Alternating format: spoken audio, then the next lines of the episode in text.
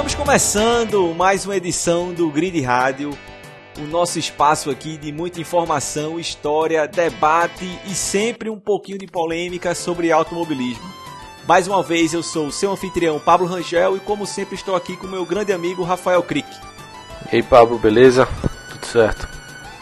E com o nosso amigo que finalmente está de volta depois de uns três ou quatro episódios aí de ausência. Gustavo, seja bem-vindo de volta, meu grande. Fala pessoal, tô de volta aí, vambora. Vamos embora comentar sobre a, a etapa dessa madrugada, o Grande Prêmio da Austrália, terceira etapa do Mundial de Fórmula 1 de 2022.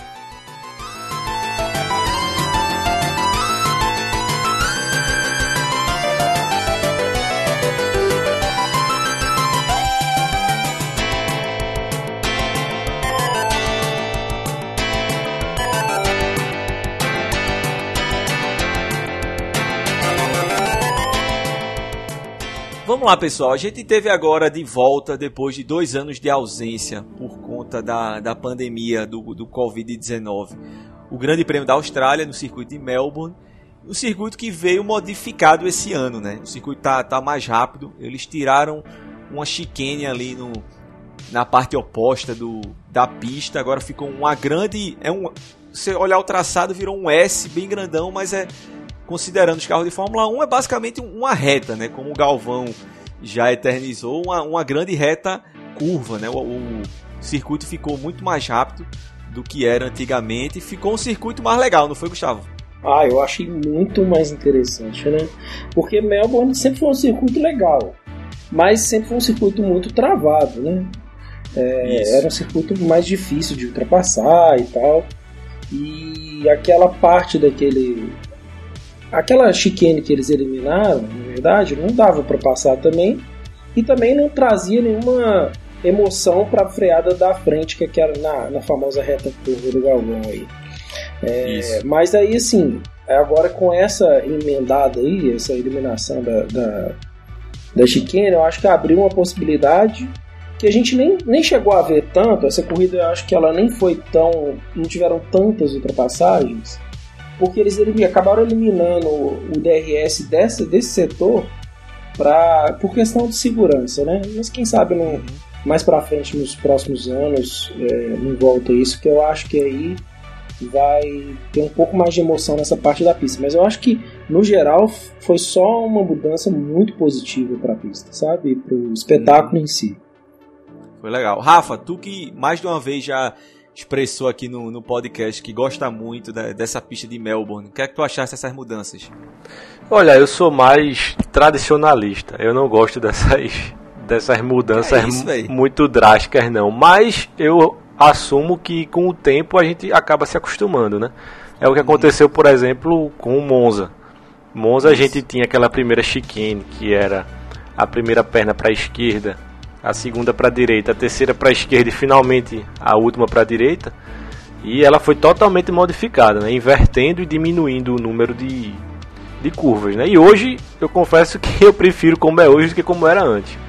Mas quando muda assim é meio traumático, sabe? Eu gostava daquela chicane antes da reta, por mais que seja verdade. Hoje é muito mais assim traz muito mais ao espetáculo você não ter aquela chicane, porque ela não era um ponto de ultrapassagem, né? Se fosse era um ponto de ultrapassagem muito perigoso e também travava para o início da grande reta curva ali que ninguém passava ninguém. Isso. Com relação ao Monza, eu já acho o contrário. Eu já acho muito mais interessante o traçado antigo. Eu acho que tinha um pouco mais de desafio naquela curva, né? E você podia errar ali muito mais fácil do que hoje com uma curva simples, assim, digamos assim. Eu gostei, eu confesso que eu gostei bastante dessa mudança. E eu achei bacana pelo seguinte: depois daquela grande reta curva né, oposta, vem um, um S de alta. Então, um S de alta precedido por um, um trecho de uma reta gigantesca, eu acho, eu achei massa pra caramba, velho. Aquele segundo setor ali de Melbourne, eu achei muito legal, porque termina sendo um trecho gigantesco de alta velocidade, né? Desde quando você sai ali da curva 6 é, e entra nessa nova reta gigantesca oposta, aí você faz o S de alta e vai sair lá no final que foi onde eles fizeram a, última, a outra mudança na freada, um trecho gigantesco que não é de pé embaixo, obviamente, porque tem aquele Szinho de alta, mas é um trecho muito grande de, de alta velocidade eu gostei pra caramba da, das alterações da pista. É, eu acho que, e assim, isso foi legal também, porque igual você falou, né? É um trecho de alta e aumentou a velocidade média. Ficou um circuito praticamente Isso, de alta, né? exatamente. né? Eu, eu acho que quando eles fizeram, eu não lembro como, quanto que foi assim a pole, mas eu lembro que na hora que eu estava vendo uma transmissão é, internacional e na hora que eles fizessem abaixo de 1.18.7 aí daria uma média superior a 240 km por hora de pista. Então já é bem legal, né? É absurdo isso aí. Eu acho que só Monza e Jeddah que perde para em média de velocidade uma volta para isso aí. A gente pode até confirmar isso, esses dados, mas eu tenho quase certeza disso.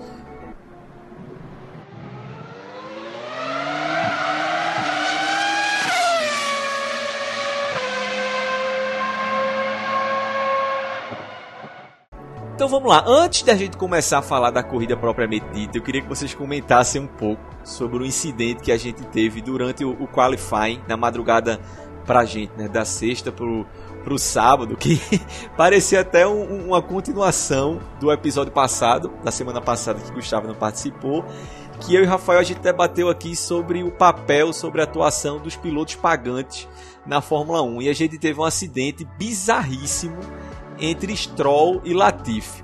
O que é que aconteceu? Normalmente, quando você vem, no, principalmente no, no Qualify, nos treinos livres, quando você não vem numa, numa volta rápida, é, existe uma, uma, uma, regra não escrita ali entre os pilotos para você se, não atrapalhar quem vem atrás, né? principalmente quem vem numa, numa volta rápida. Então o que é que aconteceu? Stroll apare, apontou ali na, na, na freada da, da reta da curva 3 Latifi vinha na frente dele e depois da curva 4, Latifi puxa para o lado, saindo do traçado, muito lento, para deixar Stroll passar. E vinha outro carro atrás de Stroll que eu nem lembro quem era. Então o que acontece? Stroll provavelmente vinha numa volta rápida, ele passa Latifi, mas logo depois que ele passa Latifi, ele diminui o ritmo e Latifi, que, tinha, que vinha lento, resolve acelerar. E aí Latifi bota de lado para passar Stroll, Stroll na minha visão, total culpado por aquele acidente. Fecha o traçado, os dois batem. Assim, eu, eu achei uma insanidade ali. Para mim, Stroll foi o culpado pelo acidente, mas é bizarro para mim o comportamento dos dois. Primeiro de Latifi, de corretamente frear o carro e deixar os outros passarem, mas logo depois acelerar de vez. E de Stroll, que vinha numa volta rápida Aparentemente ele abortou a volta rápida na frente de Latifi e resolve tirar o pé e fechar o cara. Não sei se vocês têm alguma coisa a comentar sobre essa pataquada aí dos dois. É, eu acho que para mim é foi uma coisa uma das coisas mais bizarras que eu já vi no Fórmula 1 nos últimos tempos. Esse, tipo esses incidentes assim de de carro lento, né? Mas eu acho que o que aconteceu ali, o que rolou foi que o, com certeza o Latif foi avisado no rádio que ia ter alguém tipo, chegando em volta rápida. Ele tirou o pé, mas foi muito bizarro. Primeiro assim, primeiro na hora que ele tirou o pé, o, o Stroll já deu uma espremida nele muito estranha no canto é lá, verdade, quase é saiu da pista, né? E depois, logo, logo em seguida, ele tipo simplesmente tirou o pé, o Stroll. Eu nem sei se ele vinha em volta rápida. Mas ele tirou o pé, ele para não, não, esfriar o pneu, porque ele ia abrir uma volta, né? E ele falou: ah, vou passar esse cara aqui, pô. O cara tirou o pé. Eu achei uma coisa bizarra, claro, culpa do Stroll, mais uma vez. Para mim, disparado o pior piloto do Fórmula 1 junto com, com o Mazepin, que graças a Deus já saiu. Né? Então foi episódio bizonho.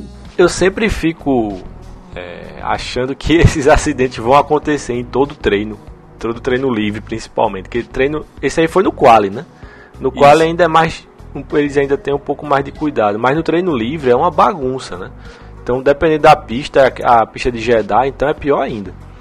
E eles, os pilotos acabam que ficam reféns do rádio, né? Porque, diferentemente do, do jogo de computador que a gente está acostumado, não tem o relativo ali na tela dele, né? Dizendo quantos segundos, quantos pilotos tem na, na frente nem atrás. Então o cara fica refém do rádio e a velocidade ali é altíssima, né? Principalmente porque quem tá lento tá muito lento e quem tá rápido tá muito rápido. Então, acho que é isso aí que o Gustavo falou. Ele não, ele quis abrir para Stroll, mas quando ele viu que Stroll não ia seguir, ele foi passar de volta, né? E Stroll esqueceu totalmente o retrovisor, não olhou para trás Deu uma estrolada. acabou espremendo, espremendo Latif. Latif que resolveu queimar minha língua porque no primeiro episódio desse ano, repito, eu até comentei isso, não, mas ele é um piloto pagante razoavelmente competente e em todas as etapas, literalmente em todas as etapas até agora, ele bateu. Não, eu acho ele muito ruim também, muito aquém estar na Fórmula 1, apesar de eu achar que todo mundo ele merece. E eu acho que não. Eu acho que ele tá muito aquém. De... Eu acho. E, e só uma coisa, assim, só uma coisa para provocar um pouco mais, porque isso, esse tipo de comportamento que o Rafael falou, que a gente falou aqui, isso é muito em função dessa nova Fórmula 1 que tem essas coisas de regeneração de, de, de, isso, de energia, né? Energia. De, de pneu. Então, assim, é um saco, porque você não consegue hoje dar duas voltas lançadas. Você tem é que verdade, dar uma volta lançada, verdade. recarregar a bateria e aí sair de novo para dar uma outra. E isso acaba gerando esses encontros na pista de carros rápidos com carros super lentos, né? E aí, Rafa, tem uma coisa aqui que eu achei que você ia comentar, que eu acho que passou batido aí, que é o seguinte. É, coincidentemente, a gente tá falando aqui dos dois filhos de milionários, né, que compraram vaga na, na Fórmula 1 Papai Stroll e Papai Latifi ali bancando a brincadeira dos filhos. Compraram vaga não, né? Compraram a equipe. Diferente. a equipe, né? E coincidentemente são os dois pilotos canadenses da, da Fórmula 1, né? Os dois canadenses são os dois principais pilotos pagantes que se envolveram no, num acidente aí. E aí eu te pergunto, Rafa, o que será que falou naquela hora o Galvão Bueno canadense, né?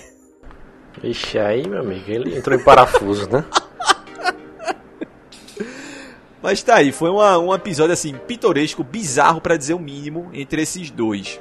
E lembrando que quem tomou punição foi o Stroll, né? Tomou três Stroll, é posições é na largada, no grid, que eu achei até pouco. Isso.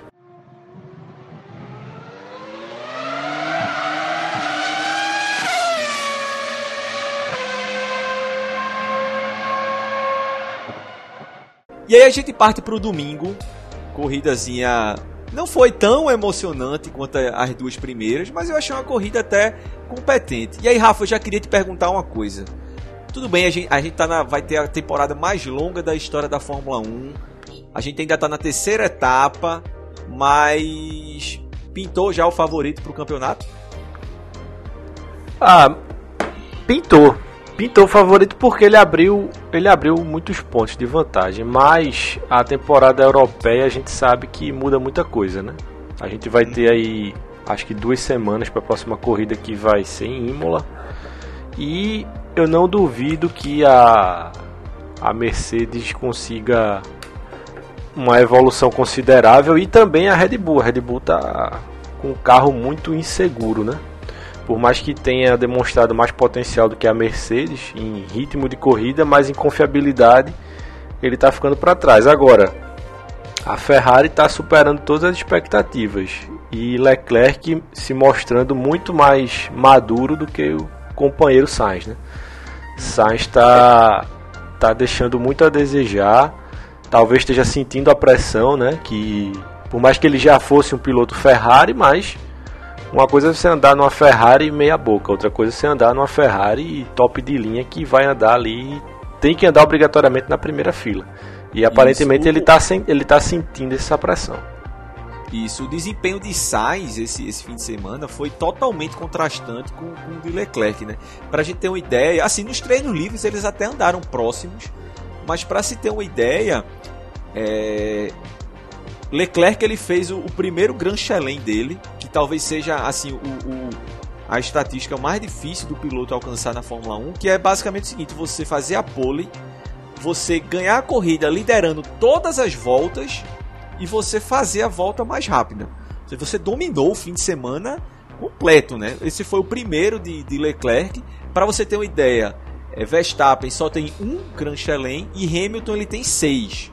Você vê que não é uma coisa tão simples de, de se conseguir, né? Em contrapartida, Sainz, que até fez uns treinos livres bons ali, andando na frente junto com Leclerc, ele largou só em nono lugar, não conseguiu fazer uma volta é, decente no, no, no, Q3. Logo na largada, largando em nono, ele caiu para 13 terceiro, fez uma péssima largada e terminou abandonando a corrida nas cinco primeiras voltas, né? Terminou rodando ali. Ah, pronto, isso é até um ponto que eu queria tocar com vocês, que é o seguinte, ele justamente nessa, nessa parte que a gente comentou que teve a mudança. Ele veio na, na, reta curva lá e quando ele chega no S de alta, ele vem atrás de alguém que eu não lembro quem para tentar passar, perde o ponto de freada, puxa pro lado, sai da pista, roda, atravessa a pista, vai parar na, na caixa de brita. Ele não bate, ele não chega a bater, mas o carro dele fica atolado na caixa de brita, né? Assim, para coroar o desastre que foi o, o, fim de semana de, de Sainz na Austrália. E aí o pessoal na transmissão da, da, da, da Band, mais uma vez eu quase falo Globo, pessoal da banda e comentando: ah, mas tá vendo aí, tem que mudar tudo de caixa de brita pra, pra asfalto, porque se fosse asfalto ele não iria abandonar, não sei o que. Mas vamos lá, não é justamente esse o, o ponto que pesa a favor da caixa de brita, que é o seguinte: é você punir o erro. Porque o que acontece muito nesses circuitos modernos é o piloto ele não é punido pelo erro, né? Ele erra e consegue voltar rapidamente para para corrida, às vezes nem sequer perde uma uma posição. Então, o que a gente tinha antes, principalmente ali nos anos 90 até primeira metade dos anos 2000, errou, meu amigo, caixa de brita, tchau. É muito difícil tirar o carro, vai abandonar a corrida. É, os circuitos eram muito mais punitivos com quem erra, né, Gustavo? É, com certeza. Eu acho que essa, eu acho que o circuito de Melbourne nesse aspecto para mim é o circuito perfeito, né? Falando de brita e, grama ao redor do circuito, eu acho que é isso aí. Tem que ser isso aí, porque é, o risco, né? Quando você, você assume um risco de fazer uma volta rápida, de acelerar no limite, você tem que estar ciente também que aquele, né? Todo, todo aquele risco ali que você está correndo, você pode você pode arriscar tudo e ir para a caixa de brita e bater ou, ou ou sair da corrida, né? Ou perder uma classificação e tal. Mas assim, é, eu acredito que esse tipo de, de, de, de circuito, né? Que de, de, não sei como é que a gente pode falar, mas tipo, esse tipo de, de conduta dos circuitos, de colocar a caixa de brita e grama, traz um elemento a mais de emoção, tanto para o piloto quanto para quem está vendo, porque, poxa, você o próprio circuito de Melbourne. Se você escapar ali fora, você pega grama. Pegou grama, meu amigo, você vai perder tempo. Não tem jeito. Uhum. Né? Você vai perder tempo, você pode estacionar, você pode rodar. E, e caiu na brita, é caixão, né? Acabou. Então, assim, eu acho que isso traz um, um elemento de tensão para os grandes, grandes prêmios. Eu acho que aumenta o desafio dos pilotos, faz com que eles não saiam, tipo, enlouquecidos e fazendo, tipo, ah, vou passar aqui por essa drita aqui, passar por essa zebra aqui, se eu passar aqui fora aqui, não tem problema, porque é, é, é, é asfalto. Aí fica parecendo um circuito de kart, de, de shopping, que você, você tem uma área, uma área gigante de, de asfalto, você só desenha ali o circuito, igual o Ricard. É ridículo aquele circuito. Eu, eu concordo com o Gustavo e tem um detalhe aí. É, a questão de ter brita ou de ter área de escape de asfalto, isso vai contar no, no tempo de volta do piloto também. Né? Uma coisa é você fazer uma volta rápida com área de escape de asfalto. Outra coisa é você fazer uma volta rápida com área de escape de brita. Né? Você ser pressionado numa corrida e tendo que defender a posição com área de escape de asfalto. Outra coisa com área de escape de brita. Você na área de escape de brita, muitas vezes você não pode chegar no limite, né? Porque o limite pode ser o fim da corrida, né? Se você Isso. passar ali um pouquinho, perder um pouco o carro, vai para a brita e acabou, não tem volta. Então assim é muito mais legal ter esse desafio a mais, né? Porque o carro cair lá na brita e ficar parado, isso aí é só a consequência, né? a gente tem que ver o, o, o que isso influencia na disputa de pista. Né? Isso vai mudar, isso muda muito o estilo de pilotagem também. E eu acho que esses pilotos mais novos que estão pegando essas pistas com área de escape de asfalto estão até mal acostumados. Talvez eles não estejam tão acostumados assim com essas pistas mais tradicionais. Tanto é que quando a gente vai para uma pista tradicional é sempre comentado nas transmissões. É verdade. Antigamente é não tinha esse tipo de comentário porque o normal era ser grama e brita. Hoje em dia a gente vai correr em Imola. Ah, olha só, uma pista tradicional com brita, não sei o que, como se aquilo fosse uma coisa estranha ao automobilismo. Mas não, aquilo sempre foi o normal. Né? O normal. O né? anormal é Paul Ricard. Aquele circuito é horrível. A gente não sabe nem. Eu fico tonto assistindo aquilo ali. Não, aquilo é horrível. E aí, ainda, aí ele, ele, ainda tem um problema também do posicionamento de câmera que é horrível da Fórmula 1. Que isso aí a gente pode até discutir em um outro episódio. Mas é, é isso que o Rafael falou, é muito legal, porque a gente pode ver em Mônaco, né, no primeiro S da piscina, antes ali tinha guardrail. E aí, na hora que eles tiraram o guardrail, um simples assim, não mudou nada a, a, a, o traçado, mas aumentou o campo visual do piloto. Só isso aí já dá uma confiança pro piloto e muito mais rápido.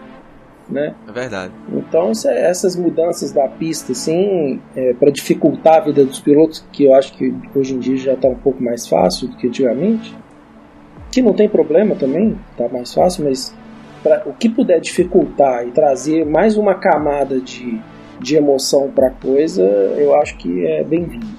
Pois é, Sainz terminou sendo uma vítima aí dos circuitos tradicionais. Agora, o Rafa, tu comentasse aí que a Ferrari claramente tem um carro superior à Red Bull e à, Mercedes, principalmente. A Red Bull que acho que vem sofrendo muito com os pneus, né? É assim, ou com, com os motores, desculpa. Eles não têm mais, não é mais o motor Honda oficialmente, né? Mas assim, por mais que eles tenham o, o, suporte técnico ali da Honda, ter um suporte técnico não é a mesma coisa de você ter a Honda ali de, de frente desenvolvendo aqueles motores, né? Então, assim, claramente essa decisão da Red Bull de tocar ela mesma os motores, que eles chamam lá do, do Red Bull Powertrain, né? A unidade de potência Red Bull. Tá, os caras estão com dificuldade ali, porque assim, três corridas já é a terceira quebra, né? Quebrou os dois carros no Bahrein e Verstappen ficou a pé de novo aqui em, na Austrália. Então, assim, mesmo é, essa corrida, Verstappen não tinha a menor condição de, de alcançar Leclerc. Leclerc, com 5 voltas, abriu 8 segundos de vantagem para Verstappen. Mas não bastasse isso, a falta de ritmo para acompanhar a Ferrari, o motor da Red Bull está deixando constantemente os pilotos na mão, né? É, é a falta de confiabilidade, né, que a gente tinha falado. E eu acho isso mais grave do que o problema de ritmo da Mercedes. Tu Ou acha? seja, eu acho que é mais fácil consertar, ajustar o problema de ritmo que a Mercedes está apresentando do que ajustar essa confiança do motor que a Red Bull está apresentando, principalmente por esse ponto que você tocou, que houve essa mudança aí, digamos assim, na gestão do motor. Né? Eles não contam mais com o auxílio da Honda. A Red Bull vai por ela mesma. Não tem experiência, acredito, no, no assunto. E eu acho que é um problema bem grave, né? Até porque já apresentou nos dois carros, né? Pérez também Isso. teve esse problema não nessa corrida, Exato. mas em etapas anteriores. Eu, eu acho que eu acho que eu tenho uma opinião um pouco diferente da tua. Eu acho que é mais fácil ou mais simples você pegar um carro que é rápido e não confiável e transformar num carro confiável do que você pegar um carro que é confiável e lento e deixar esse carro rápido. Mas eu acho que você tocou num ponto interessante que é exatamente a questão de não ser uma montadora, uma fabricante de motor ali, ser a própria Red Bull, talvez isso pese muito contra contra eles, né? É, eu acho que aí, eu acho que aí entra o know-how, né? Isso, exatamente. A, a Mercedes, ela tem o know-how de fazer um carro rápido. Né? Ela pode ter errado a mão agora nessa temporada, mas ela sabe fazer. A gente não sabe se a Red Bull tem esse know-how para transformar o, o carro em confiável. Isso. A gente viu a Mercedes um pouquinho mais competitiva esse fim de semana, né? Tipo, Hamilton fez uma largada sensacional, saindo de, de quinto para terceiro. Aí assim, ele passou ali umas três ou quatro voltas, perdeu a posição, a terceira posição para Pérez Mas depois de um tempo ele voltou a se aproximar de Pérez, estava a ponto de, de abrir a, a asa móvel quando, quando o Pérez parou, né? Tanto, tanto é que quando ele para, quando o próprio Hamilton para, ele volta a pista na frente de Pérez. Assim, eu achei, eu fiquei até um pouco surpreso com o ritmo de corrida que a Mercedes apresentou nessa, nessa, nessa etapa, mesmo principalmente em relação à Ferrari, está bastante atrás de suas concorrentes, né? Eu tenho uma percepção assim, é... eu acho que é o seguinte, eu acho que a Red Bull é, é engraçado que esses problemas estão todos acontecendo, acontecendo com a Red Bull, com a Toro Rosso, com a AlphaTauri não acontece, né? Eu acho que eles estão usando o motor no talo, sabe? Tipo, tipo assim, eu acho que eles estão usando no talo esse motor para ser competitivo, porque eles estão atrasando. E eu acho que eles, eu acho que a Red Bull tá por volta de uns 350 décimos, assim, milésimos, né, atrás da da McLaren, da Ferrari. E eu acho que eles estão usando o motor no talo para chegar lá, entendeu? Para ser competitivo. E aí eu acho que, ó, vira e mexe acontece esse tipo de problema. E eu acho que a Mercedes, assim, ela tá, sei lá, a Mercedes deve estar tá uns 8 décimos atrás da Ferrari, 9 décimos. É, mas eu acho que a Mercedes tem um problema. Eu acho que o problema da Mercedes, além dessa coisa do purpose lá, né, que o carro fica quicando na reta, Isso. eu acho que eles não tão legais de motor também, não, sabe? Porque você vê, quando o Pérez passou o Hamilton, eu acho que foi pós-safety car e tal, não tinha DRS, ele passou como se tivesse de DRS. E foi um passadão bonito, Não, por fora, é, no S de alta. Como se tivesse DRS, uma coisa assim. E você vê que os carros Mercedes, os carros com motor Mercedes não estão rendendo o que Isso. rendiam no ano passado. Então, assim, Isso. eu acho que tem uma deficiência no carro da Mercedes, com essa coisa do Purpose lá, mas tem também uma deficiência de motor, que aí eu acho que é bem mais grave, assim, bem mais complicado de arrumar durante a temporada. E eu acho que a Red Bull tá, tá botando o motor no talo lá. E, e aí, claro que né, com o desenvolvimento, a gente a está só chutando aqui, né? Com o desenvolvimento Isso. um pouco prejudicado nisso aí, porque não tem o apoio de uma Honda aqui no know-how E aí, assim, uma coisa, eu acho que todo mundo, inclusive a gente aqui, me corrijam se eu estiver errado, acho que todo mundo acredita que em algum ponto nesse ano, a Mercedes vai entrar de novo para a briga, né? Quando a gente pensa no, no nível de excelência, no nível de profissionalismo, no alto nível de que a Mercedes tem a capacidade de fazer um carro bom ali na Fórmula 1, acho que todo mundo acredita que em algum momento esse ano eles vão chegar de novo para a briga. Talvez não a tempo suficiente para brigar pelo campeonato, mas eu acho que a gente ainda vai ver esse ano algumas vitórias tanto de Hamilton quanto de, de Russell. Russell que foi conseguiu o primeiro pódio dele pela Mercedes, né? Terminou em terceiro. Ele foi beneficiado pelo safety, pelo car. safety car. O que é que aconteceu? A gente teve, logo no início da corrida, um safety car por conta da, da rodada de Sainz, que a gente comentou aqui. E logo depois, na, na volta 22, Pérez e Pérez e Hamilton, já que vinham respectivamente em terceiro e quarto, já haviam parado e Russell ainda não. Ele estava na frente dos dois, mas ele não havia parado.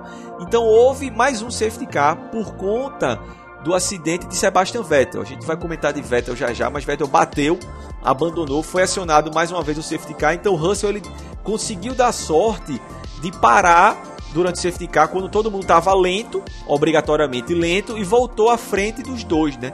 Hamilton até comenta no rádio na hora, ele disse, olha, eu perdi alguma posição, o Russell tá na frente, e os caras comentam no rádio, isso, ele deu a sorte de estar tá na hora certa, no momento certo do safety car, ganhou a posição ali do, dos dois, né? De Pérez e de, e de Hamilton. Quer dizer, de Hamilton e de Pérez, porque naquele momento o Hamilton estava na frente de, de Pérez. Ele não conseguiu sustentar a, à, frente de, de Pérez. Pérez terminou passando ele, terminando em segundo, né? Mais de 20 segundos atrás de, de Leclerc, mas Russell conseguiu segurar o ímpeto de Hamilton ali no final da corrida e conseguindo o primeiro pódio dele pela, pela Mercedes. É, eu acho que sim. O, o Russell tá correndo num nível de Hamilton, assim, eu acho que ele tá muito bem. E eu acho que essa coisa da Mercedes ganhar, eu acho que vai depender disso, assim. Se a Mercedes tiver um problema de motor, eu não lembro como é que é o regulamento desse ano com relação àqueles tokens que eles têm de desenvolvimento. Mas assim, eu imagino que deve ser cada vez menos, né, token de desenvolvimento de motor. Então assim, se a Mercedes conseguir resolver esses problemas de motor é, e do carro também a tempo, eu acho que se bobear, Paulo, eu acho que pode até brigar, sabe? Porque uhum. eles estão, por mais que o carro não esteja bom, eles estão conseguindo se manter ali perto do segundo, terceiro lugar no campeonato ali, que já é, é um assim, né? Isso, eles estão se beneficiando pelo fato da Red Bull estar tá quebrando muito, Sim. né? O que pode pesar no final do ano contra a Red Bull, né? Porque se você tem a Mercedes que vem com desempenho capenga, claramente abaixo das duas primeiras, e ainda assim está na frente da Red Bull no campeonato de construtores, no momento que a Mercedes conseguir acertar esse carro e voltar a vencer corrida, eu acho que fica ruim para a Red Bull. Né? A, a, Ferrari, eu confesso que eu acho que quando a Mercedes se recuperar vai ser um pouco tarde. A Ferrari já abriu quase o dobro de pontos sim, sim. no campeonato de construtores para a Mercedes e assim parece que está tudo redondinho, tudo certo ali na Ferrari. Não tem nada enquanto você vê a Mercedes com falta de ritmo, a Red Bull quebrando, a McLaren com problema de desempenho também, a Alpine prometia demais essa, essa esse fim de semana, não fez muita coisa. A Ferrari parece que está tudo certinho, tudo arrumadinho. Eu acho, eu acho que vai ser muito difícil alguém encostar na Ferrari esse ano. É, e Leclerc, assim, mérito também do Leclerc, ele é uma máquina, né? Ele não isso, erra, isso. ele anda rápido na hora que tem que andar rápido, ele é agressivo na hora que tem que ser. É impressionante, assim, o Leclerc. Eu acho que é a combinação perfeita, né? Isso. É a quarta vitória de Leclerc na Fórmula 1. Ele venceu duas em 2019 e venceu o Bahrein esse ano. Mas é a primeira vitória dele, vamos dizer assim, tranquila, que ele dominou é. a corrida. Porque todas as outras corridas foi aquela coisa sofrida, sofrendo pressão, uhum. a galera pressionando ele, ele segurando ali na marra, na, numa raça da bichinha, um trabalho da porra. Dessa vez não, ele dominou a corrida com a tranquilidade da primeira à última volta. Então, assim, isso mostra também um nível de maturidade da pilotagem dele que ele já alcançou, que é bacana, né? Sim. E aí, de novo, eu volto, Rafa, o que a gente já comentou nos episódios passados. Se a gente vê uma Mercedes voltando e uma disputa entre três carros diferentes ali, Ferrari, Red Bull e Mercedes pela vitória, é tudo que a gente, como fã, gosta de ver, né? É, exatamente. A gente gosta dessa essa disputa entre equipes diferentes é muito mais, muito mais legal do que a disputa que se dá dentro da mesma equipe. Né? Inclusive a gente viu nessa corrida de hoje a questão de Hamilton e Russell, né? Uhum. Que do áudio de Hamilton depois da corrida, dizendo que colocou ele numa situação complicada e tudo. E eu acho que a gente está muito, digamos assim, mal acostumado, né? De ver essa disputa entre pilotos da mesma equipe, porque a gente está acostumado a ver a Ferrari de Schumacher, né? E que não importa Isso. se era a primeira corrida do campeonato, se era a última, se ele estava 200 pontos na frente do companheiro, a ordem ia vir para o companheiro abrir para ele. Né? E não é bem assim. A, a, Mercedes, ela fez o que tinha que ser feito agora. Né? Russell está na frente de Hamilton no campeonato por uma questão de corrida né? e de dinâmica ali de safety car acabou favorecendo Russell em detrimento de Hamilton. E a Mercedes, a única coisa que ela não queria era ver uma disputa dos dois na pista. Né? Ah, e se você então, for pensar também, rapaz, foi a decisão mais acertada, porque se invertessem as posições, quem estaria em segundo no campeonato, não, acho que não sei se o Hamilton pularia para segundo, mas é, o Russell está é, em segundo no campeonato hoje, né? Com esses pontos. Isso. Então acho que foi, foi bem interessante de ver. Não, com certeza, que a gente está acostumado e, e muita gente acha esquisito, faz, ah, mas a Mercedes não mandou é. abrir para Hamilton. Mas por que vai mandar abrir para Hamilton? É, Se Russell está na frente no campeonato, a gente está na terceira etapa do campeonato. Né? É uma corrida, uma pista bastante sinuosa e de poucos pontos de ultrapassagem, ou seja, um, uma disputa entre os dois ali pode gerar um acidente e tirar os dois da corrida, né? E a Mercedes está careca de saber disso, né? De saber disso. então assim, não foi a decisão acertada mesmo. Isso, ainda mais considerando que a Mercedes ela tá em segundo no campeonato, muito mais por demérito da Red Bull do que por mérito dela. Qualquer ponto e qualquer minimizada no risco de perder esses pontos que ela puder fazer, ela vai fazendo. Então também acho que foi uma decisão acertada. Agora voltando sobre esse tema do, da ordem de equipe, quem tá na hora, de novo voltando a ele, quem tá na hora de começar a mostrar serviço, se não quiser ser relegado ao posto de segundo piloto já esse ano, é Sainz, né? Porque Leclerc tá aí, segunda vitória em três corridas, e Sainz está principalmente esse, esse campeão, esse, essa etapa de da Austrália, quem quer disputar título não pode ter um fim de semana tão ruim quanto esse que ele teve, né? É quase 40 pontos atrás. Né? É, voltando, eu acho que ele já é o segundo piloto. Já e é, né? tratando-se principalmente de Ferrari. Então, se na próxima corrida a gente tiver os dois brigando, vai ter ordem. Uhum. Vai ter ordem, porque Leclerc já despontou como favorito. Favorito, né? Ah. É. Ô Rafa, eu queria te perguntar outra coisa sobre outro piloto que está devendo muito desempenho. Que é o seguinte, vamos, eu queria entender a opinião de vocês um pouquinho sobre. Eu acho que eu já sei até o que o Gustavo vai falar, mas eu queria entender a opinião de vocês um pouquinho sobre a situação de Vettel. O que acontece? Vettel, tudo bem que foi a primeira etapa dele esse ano. Ele faltou as duas primeiras por conta do. tava com Covid, Huckenberg substituiu ele. Aston Martin claramente não tem um carro bom.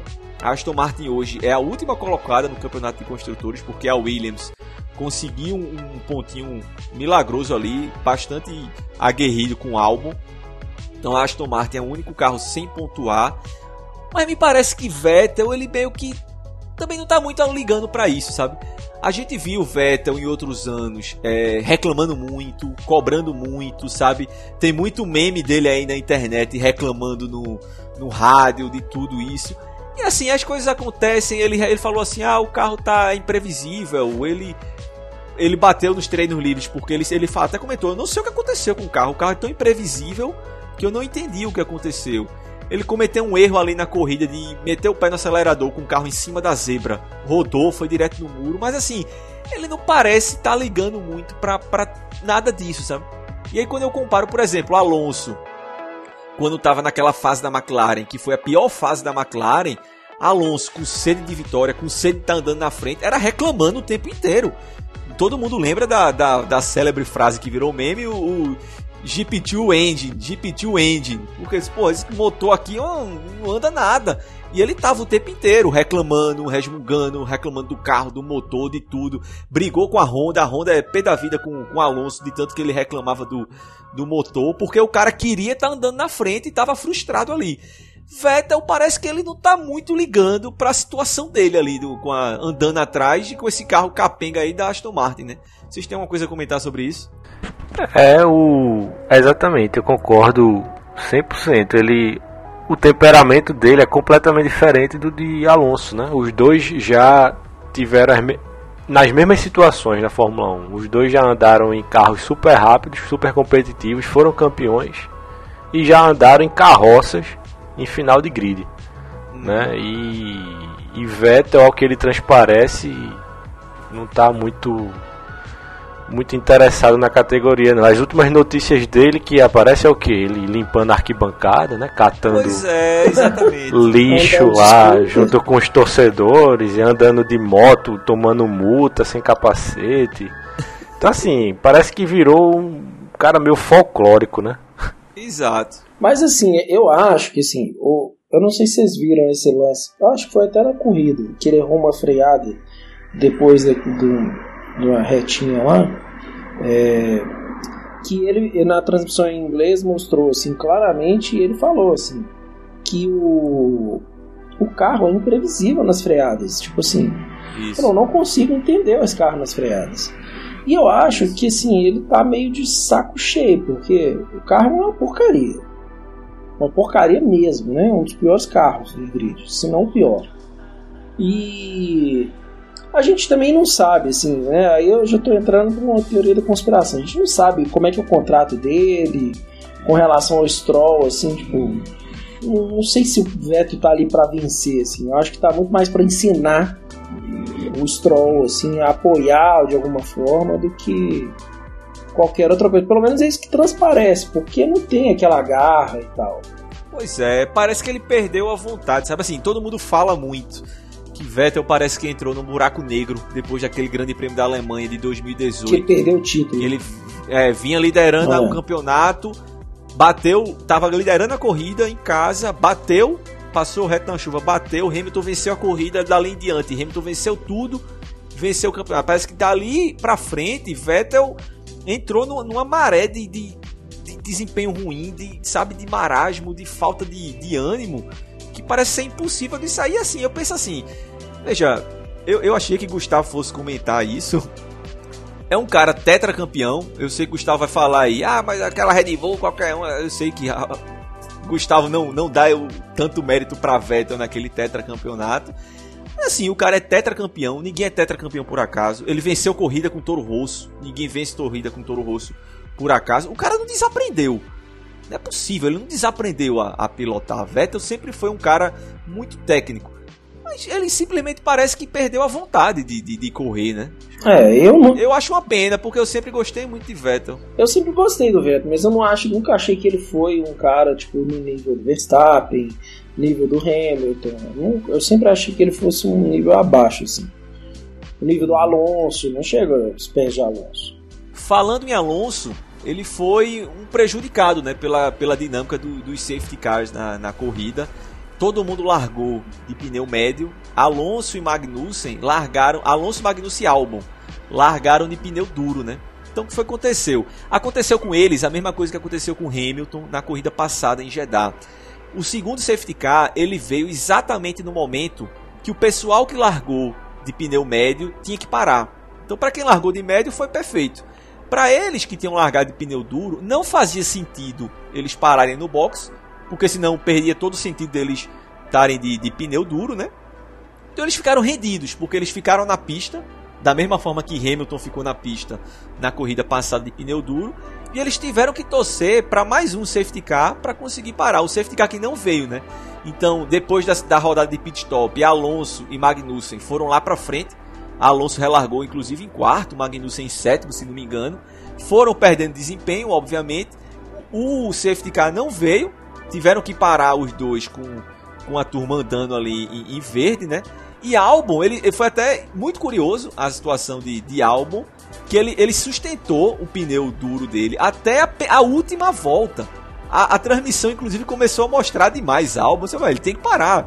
Se ele não parar para fazer a parada, ele vai ser desclassificado porque você é obrigado a utilizar dois pneus diferentes, né?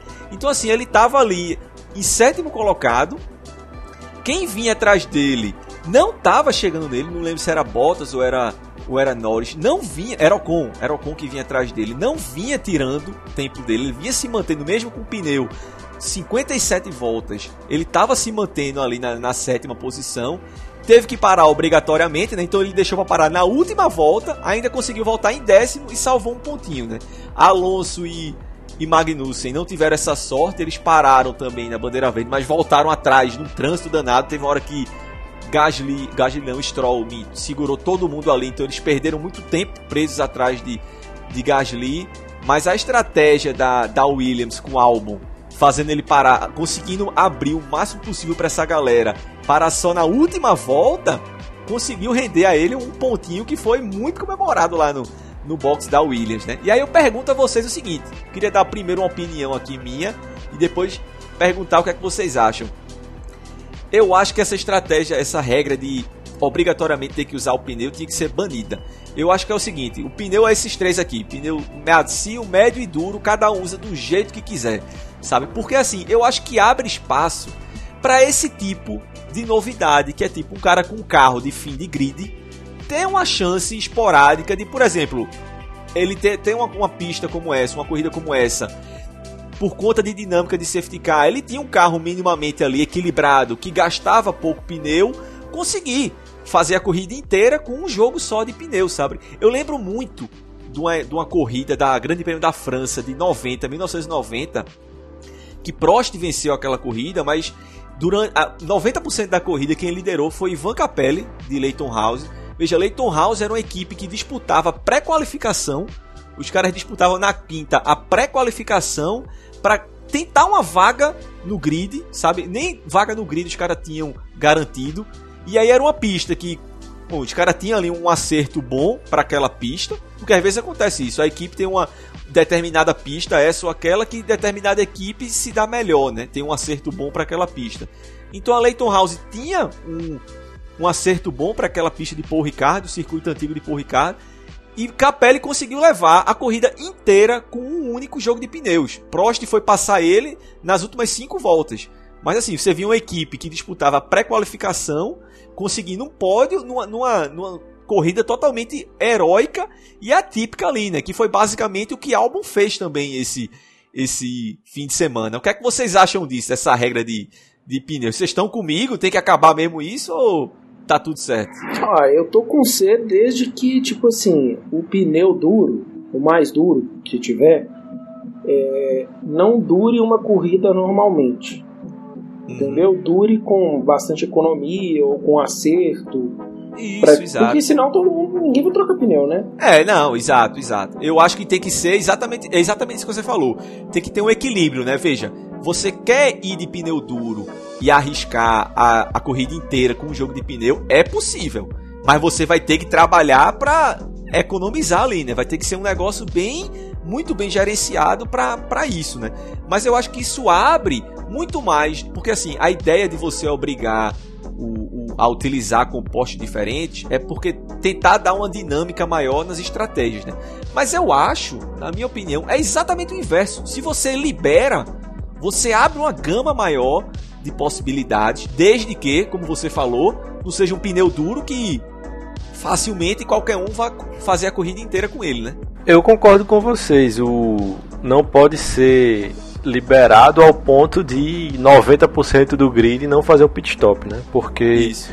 o pit stop é uma atração da corrida, né? A gente Exato. E faz parte da estratégia também. Agora, só lembrando que esse, esses compostos de pneus, né? Aparece lá pra gente na transmissão macio, médio e duro, mas eles mudam de corrida para corrida, né? Então, Isso, o macio exatamente. de Melbourne pode ser diferente do macio de Interlagos. E o médio de Jeddah pode ser diferente do médio de Imola, né? Eles têm várias gamas lá de pneus, né? Então, para aquela corrida, o médio é esse. Para outra corrida, o médio pode ser o duro da anterior, né? Exatamente. Então, exatamente. eles vão ter que jogar com essas modificações aí para teriam que jogar com essas modificações para transformar a corrida assim minimamente interessante, né? E evitar que todo mundo vá sem, sem fazer um pit stop, né? Sendo assim, ó, se você quiser, você está correndo risco, né? Eu, eu, eu, eu acho que isso aí vai. Isso, essa ideia eu acho que ela é muito boa, porque ela vai voltar um pouco com uma coisa que eu sinto falta, que eu acho que também teria que voltar, que era o reabastecimento. Que abria uma série de alternativas para a corrida, né? E a gente vê, a gente não consegue ver hoje, igual o Schumacher fez, você lembra a corrida de 98? É, na Hungria que o cara fez, sei lá, três paradas de boxe e ganhou a corrida. Pô, isso. E enquanto todo Agora, mundo fazia duas. Eu... Eu discordo um pouco quanto ao reabastecimento. Não, não, eu, eu só, só tô fazendo um paralelo, porque assim, é porque na hora que você libera o, o, a questão do pneu, da obrigatoriedade, aí eu, eu, abro a possibilidade de um cara pegar e ir com o pneu até o final, que hoje não tem jeito. E andar lento pra caramba lá no final ele vai estar tá todo ferrado, né? É, mas, e tipo, vai abrir também a possibilidade dos caras fazerem, tipo, stints mais curtos é, com o pneu que quiser. Vamos supor, se eu quiser andar só de médio ou só de super macio, né? Eu acho que traz um pouquinho daquela emoção que tinha com o reabastecimento.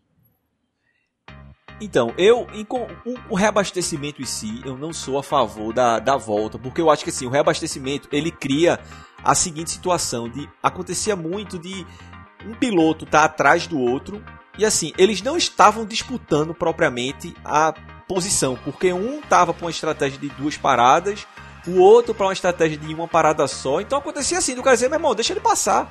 Deixa ele passar porque ele, ele vai parar uma vez mais que a gente. Então assim, eu acho que a, a, a briga na estratégia de parada ficava muito na estratégia, sabe? Eu acho que liberar só o pneu, eu acho que fica uma briga mais na pista, entendeu? Eu, não, sou, eu não sou a favor da, de liberar o reabastecimento assim. mas aí cai na mesma.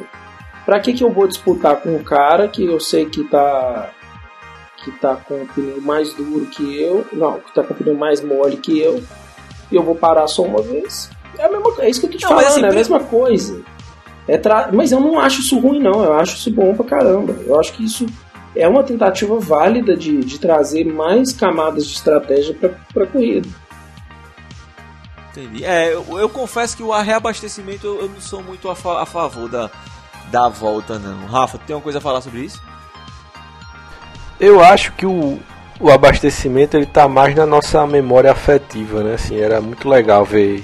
Eu pelo menos gostava de ver aquelas disputas de estratégia, o cara que largava com o tanque mais vazio e saía recortando o grid todo e depois tinha que parar, o cara que saia mais pesadão, né? Eu particularmente gostava disso, mas eu acho que essa estratégia de pneus supre um pouco isso, né? E a gente hoje está num, num, numa realidade completamente diferente, né? Dos carros, esses carros híbridos, então assim não tem, não faz nem sentido mais essa questão do reabastecimento. Naquela época existia por uma questão, acho que física mesmo, né? O carro não aguentava ir até o final, ele era 100% a combustão né? O, o tamanho do tanque não comportava combustível suficiente para terminar a quilometragem da corrida, então ele tinha que reabastecer sob pena de ficar parado. Né?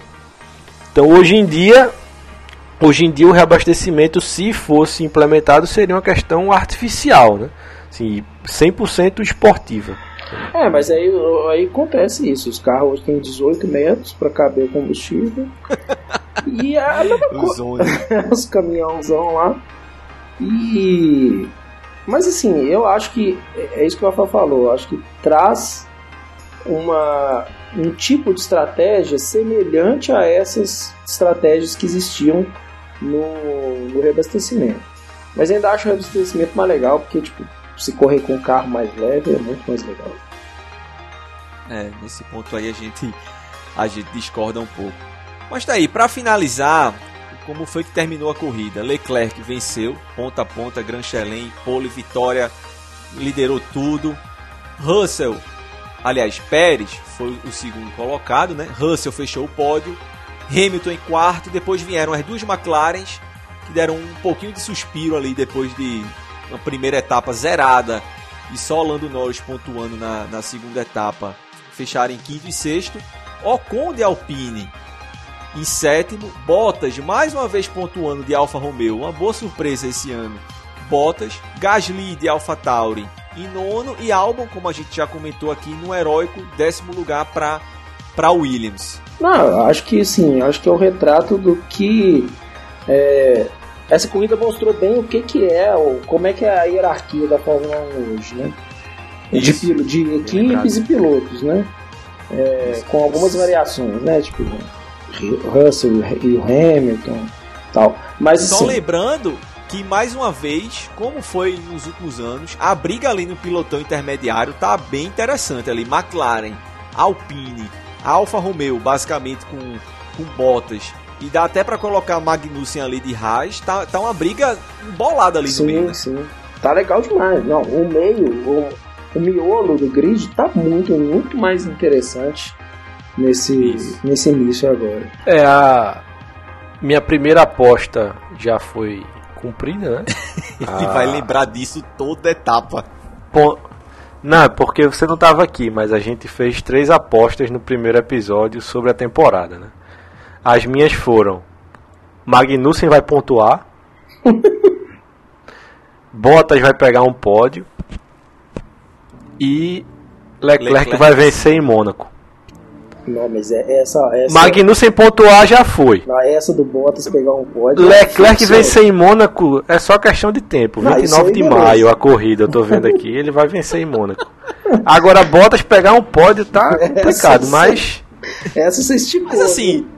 Tiver uma corrida maluca, feita aquela da Hungria é. ou aquela da Rússia ano passado, Bottas é, estaria. Com certeza. Pois é, ele tá ali, ó. Já foi oitavo pontuando, sei não. Exato. Exato. Motor Ferrari. Isso. Motor Ferrari, isso é importante. É. E aí, pessoal, para finalizar aqui, eu queria tocar num ponto que eu quase passo passa batido, que é o seguinte, mais uma vez a gente teve uma regra na Fórmula 1 sendo modificada por conta de Max Verstappen, né? Como a gente já comentou aqui mais de uma vez, Verstappen, ele sempre vem andando ali e praticando ações no limite, no limite muito fino ali entre o que é ilegal e o que é legal, né? Entre o que é correto e o que é imoral, vamos chamar assim, na, na Fórmula antiético. 1. A gente já tinha comentado antiético, exato. A gente já tinha comentado aqui logo no início da carreira dele na Fórmula 1, ali em 2016, 2017, do que ficou conhecido como a manobra Verstappen, que é você mudar de posição defendendo uma, uma, uma posição, mudar de linha defendendo uma posição já na zona de frenagem, porque isso causa o risco do cara que vem de trás acertar você, né, numa zona de frenagem, o carro, a distribuição de peso do carro já, já é diferente, é muito mais difícil você desviar do carro da frente, era muito arriscado, então todo mundo estava reclamando disso, e aí a FIA proibiu, você não pode, na zona de frenagem você não pode mudar de linha. Vetaram isso por conta do comportamento de Verstappen. E a partir dessa etapa agora, Grande Prêmio da Austrália de 2022, terceira etapa do Mundial, tem mais uma regra que foi modificada por conta de Verstappen, que é o seguinte: durante o safety car agora, você não pode mais colocar o seu carro ao lado do carro da frente. O que, o que acontece? Você nunca pode ultrapassar o carro da frente no safety car, obviamente, isso aí todo mundo sabe. Mas o que é que Verstappen faz? Fazia, né? Ele fez isso na última corrida do ano passado, em em Abu Dhabi, em cima de Hamilton. Ele fez isso no Bahrein esse ano e fez isso em Jeddah também esse ano. Inclusive em Jeddah ele prejudicou Leclerc por conta disso, que é, ele bota o carro do lado, ele não chega a passar o cara da frente, mas ele bota o carro do lado assim. Primeiro que você tira a concentração do cara da frente, né? Esse cara, o que esse cara tá fazendo aqui? E segundo, isso ficou muito nítido na corrida passada em Jeddah. Ele ele proibiu, não é que ele proibiu, ele assim, ele impediu que Leclerc fizesse o contorno da última curva pelo traçado ideal, porque o carro dele estava ali na frente, né? Então assim, mesmo que ele tivesse atrás, ali 10, 15, um bico de diferença atrás, o carro dele estava do lado. Então ele impediu que, que Leclerc usasse o, o traçado ideal. Leclerc era o líder que tinha prioridade, não pôde usar o traçado ideal na última na última curva para partir para a relargada porque tinha o carro de Verstappen ali. Então, desde essa corrida de agora, a FIA vetou isso. É a partir de agora ser obrigado a ficar atrás do carro da frente. Tanto é que tem uma cena, isso aparece na transmissão durante o segundo safety car. Ele vem, ele começa também ali naquele acelere e freia, acelere e freia, botar o carro de lado. E o, o mecânico, o engenheiro dele da Red Bull, comenta no rádio: olha, lembre-se que você tem que manter o carro atrás dele agora, não pode mais fazer isso não. É, eu acho que assim, mais uma vez, né, Verstappen a FIA tendo que criar regras assim, que é uma questão quase que ética né, entre os pilotos de fair play. É, criar regras de fair play que antes nem eram regras para né, parar um, um, piloto que eu acho eu tenho muitas críticas do Verstappen muito bom piloto mas eu acho que é um mau caráter de último na verdade, eu acho que isso era uma regra não escrita, né? Porque é, ninguém fazia isso. Fair play. É, ninguém fazia isso de ficar botando o carro de lado. Não. Claro, quem tá na frente vai sempre tentar acelerar no momento em que o de trás tá mais desligado, não tá esperando. E ao mesmo tempo, quem tá atrás vai estar tá sempre tentando adivinhar o momento que o da frente vai acelerar, mas não significa que você vai alinhar ali lado a lado. Aqui não é um grid de largada. Exato. Né? É fila indiana, pô. Exato. Fila indiana, já dizia o grande Vaz. Boa.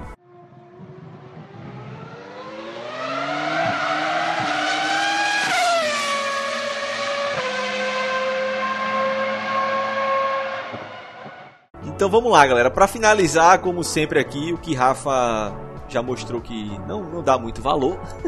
Algumas estatísticas nerds aqui sobre essa corrida. Essa foi a quarta vitória de Charles Leclerc, segunda no ano. Como eu já comentei aqui, o primeiro Grand Chelem dele, que é pole, vitória, liderando todas as corridas e volta mais rápida. Foi a terceira vez, a terceira melhor volta consecutiva de Leclerc. Leclerc já tem três três pontos extras esse ano das três etapas por ter feito a melhor volta em todas elas. Foi a duzentésima quadragésima vitória da Ferrari, a vitória de número 240 da Ferrari.